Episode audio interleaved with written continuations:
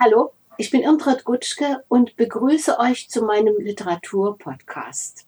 Ich habe ihn Bücherberg genannt, weil mich tatsächlich in meiner Wohnung richtige Bücherberge umgeben. Es liegt daran, ich war lange Literaturredakteurin im ND und die Verlage kennen mich seitdem gut und sie schicken mir weiterhin Bücher in der Hoffnung, dass ich etwas für diese Bücher tun könnte. Mm, und diese Bücher die ich hier habe, die rufen mich richtig, die warten, dass ich etwas tue. Und ich lese und schreibe auch die ganze Zeit. Ich schreibe auch fürs ND zum Beispiel und ich habe eine eigene Literaturwebseite, die heißt Literatursalon Online, mit, ähm, auf der ich äh, Rezensionen veröffentlichen kann. Und da hat mich meine Tochter auf eine Idee gebracht. Sie hat sich äh, die äh, ND-Webseite angesehen und fand ND Online wirklich sehr gut und sah auch, dass es da Podcasts gibt. Und sie meinte, ne, da kannst du doch eigentlich mal äh, von deinen vielen Büchern, die du gelesen hast, auch mal einen Podcast machen. Äh, und sie dachte so, dass man da einfach Rezensionen vorlesen kann. Ja, das geht natürlich nicht, weil Podcast ist eben was ganz anderes. Das ist nicht ein Vorlesen, sondern das ist ein Erzählen, ein freies Erzählen. Und das, ja, das muss man noch erstmal üben und das braucht auch ganz schöne Vorbereitung, sage ich euch. Ich denke, wenn ich, äh, wenn ich an dieses Erzählen denke, dann denke ich daran, dass die Literatur vor tausenden von Jahren ja sogar mündlich existiert hat. Äh, es gab, also als es noch keine Schriftsprache gab, da existierte Literatur in mündlicher Form. Da gab es einen Erzähler, der hatte ein Publikum vor sich und musste dieses Publikum mit seinen Worten packen und unterhalten. Und es, er musste erst einmal Interesse wecken und äh, so geht es mir jetzt eigentlich auch. Ja, die Frage ist natürlich für mich jetzt ganz am Anfang, was interessiert euch denn überhaupt? Ähm, sollen das nur ganz bekannte Titel sein, über die ihr dann noch eine Meinung hören wollt, etwas, was ohnehin im Gespräch ist, oder etwas ganz Neues, äh, sind das Romane? Oder Sachbücher? Oder kann es auch vielleicht mal Kinderbuch sein? Oder kann es vielleicht auch mal ein Buch sein, was schon vor Jahrzehnten erschienen ist? Und was ich jetzt noch mal ganz wärmstens empfehlen möchte. Das werde ich auf jeden Fall mal machen. Ja, das müssen wir sehen. Der Roman, den ich euch heute vorstelle, kommt aus einem kleinen Verlag, der mir ehrlich gesagt vorher kaum bekannt war, Mikrotext. Und er kam zu mir, indem mir seine Verlegerin eine Mail geschrieben hat mit der Bitte, ich möchte doch mich um dieses Buch mal kümmern. Ich konnte das nicht wirklich versprechen, eben ja, wegen der Bücherberge. Aber dann bekam ich das Buch und hatte es in der Hand und schaute es mir an und ähm, fand irgendwie schon äh, die, den Klappentext interessant. Also Spurensuche zum Systemwandel 1989 in Rumänien aus weiblicher Sicht. Ja, über Rumänien, das müsst ihr zugeben, wie es da jetzt heute zugeht. Da wisst ihr ja auch nicht so ne, viel. Und mir ging es auch so. Ich hatte Interesse daran. Und dann äh, sah ich noch eine lobende Bemerkung aus einer, ja, aus einer Zeitung oder ja, vielleicht auch aus einem Internetportal, ähm, dass es einer der besten Romane über den Kommunismus sei. Ja, und da gingen mir sofort die Antennen hoch und ich dachte, na so ein Unsinn. Von Kommunismus kann doch in Rumänien äh, nicht die Rede gewesen sein. Und auch von Kommunismus in der DDR auf keinen Fall. Kommunismus beginnt zwar mit der Enteignung des Großkapitals als Voraussetzung, aber Kommunismus heißt in Wirklichkeit jeder nach seinen Fähigkeiten und jedem nach seinen Bedürfnissen. Das heißt, Kommunismus würde noch nirgendwo auf der Welt erreicht. Und in diesem Zusammenhang, seltsamerweise, bei diesem Titel, Sonja meldet sich, kam mir ein anderes Buch in den Sinn, was ihr wahrscheinlich überhaupt nicht kennt. Oder die Älteren von euch vielleicht doch. Sonjas Rapport. auch eine Sonja, 1977 in der DDR erschien. Da bis dahin hatten, es war ein Outing. Bis dahin hatten nur wenige gewusst, äh, dass die Autorin Ruth Werner während des Zweiten Weltkrieges Kundschafterin auf der Seite der Sowjetunion gewesen war. Das heißt, in einer sehr gefährlichen Situation, die sie aber aus, aus eigener Verantwortung gegen Hitlerdeutschland ausfüllte. Ähm, und es ist so interessant, was für ein Unterschied eigentlich besteht zwischen diesen beiden Sonjas. Die Ruth Werner, Sonja in dem Roman, die war voller Gewissheit, was die Zukunft betrifft. Die hatte ein gesellschaftspolitisches Ziel. Aber die Sonja aus dem Roman von Lavinia Branichte hat das natürlich nicht. Sie ist knapp 30, schlägt sich als Freiberuflerin beim Radio durch, hat kein Geld. Ähm, sie weiß gar nicht, wie sie ihre 16 Quadratmeter, ähm, eine heruntergekommene Bleibe, wie sie die zahlen soll. Und da ist sie ganz froh, als er zu Beginn des Romans ein Typ namens Paul anbietet, mit in seine Wohnung zu ziehen, die er auch nicht bezahlen kann. Aber seine, die Eltern seiner Ex-Freundin haben sie ihm überlassen, sagt er. Naja, davon werden wir später noch einiges hören. Was mich gleich auf den ersten Seiten fasziniert hat, ist die Art, wie äh, Sonja sich darstellt, wie offen sie spricht über ihre, ihr Durcheinander der Gefühle, über ihre Müdigkeit, wie sie sich preisgibt. Da habe ich denken müssen, auch wieder ein, so eine Assoziation an die, diesen Bestseller von Elena Ferrante, die neapolitanische Saga. Ähm, allerdings ist äh, der Hintergrund ja völlig anders. Neapel oder Rumänien heute allerdings, was so ähnlich ist, ist die Armut, die da herrscht und der Wunsch irgendwie durchzukommen, wobei Sonja in keiner Weise irgendwelche Aufstiegshoffnungen hat.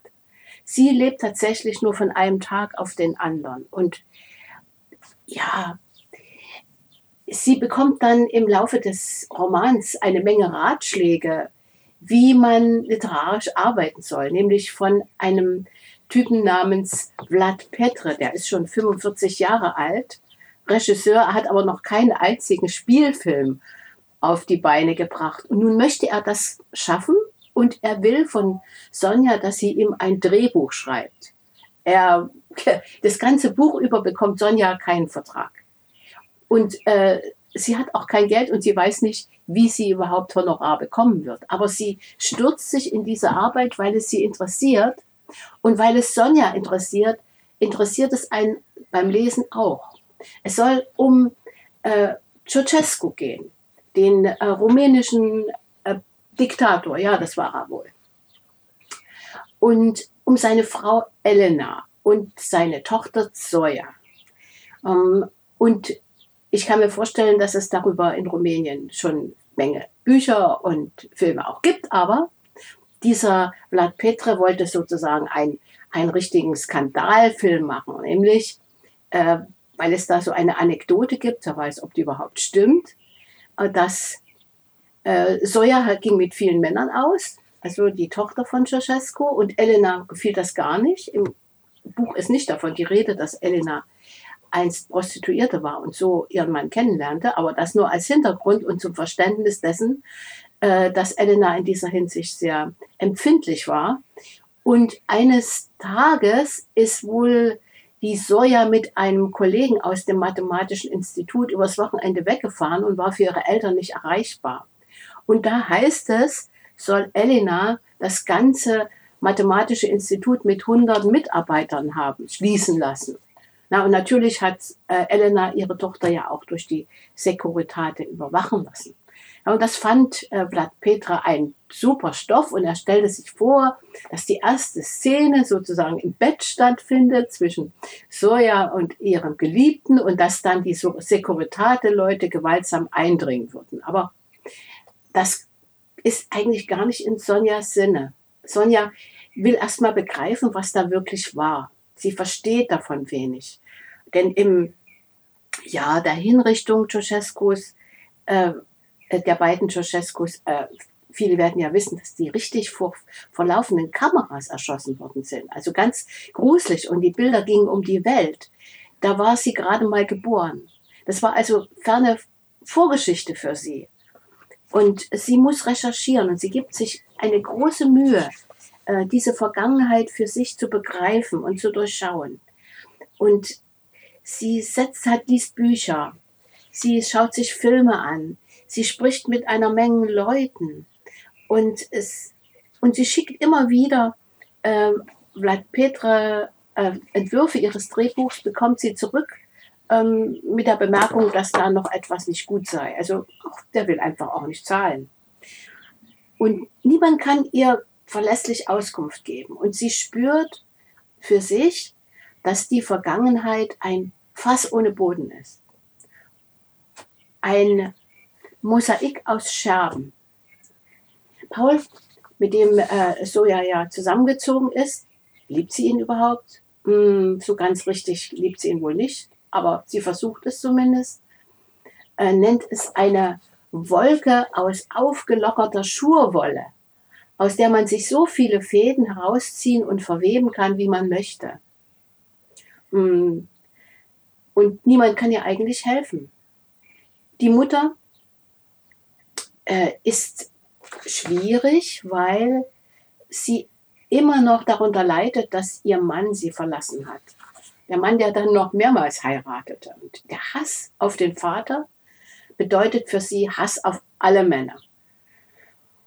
Und im Laufe des Buches ist der Vater gestorben. Äh, äh, Sonja hatte überhaupt nie Verbindung zu ihm aufgenommen und nun interessiert sie sich für ihn. Sie zieht sogar für eine Zeit zum Großvater aufs Dorf.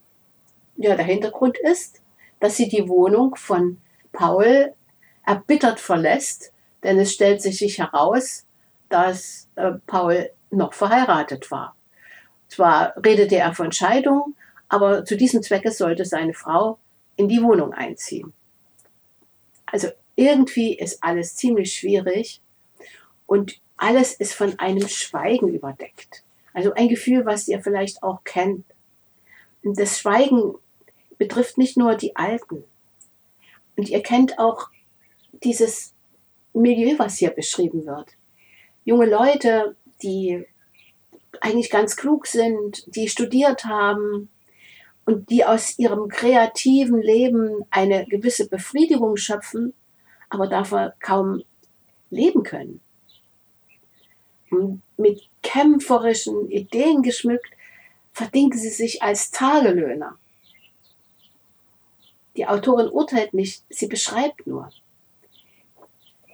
wie Sonja zum Beispiel ein Plastikhalm für ihre Limonade verwehrt. Das ist nur so ein Detail, aber das zeigt eben ihre Gesinnung, Umweltbewusstsein. Aber Vlad Petre, der nimmt gleich drei. Oder wie Sonja mit ihrem schwulen Freund Dani äh, zu einem Kunstprojekt geht. Also Dani ist eine ganz äh, interessante und liebenswerte Figur im Roman.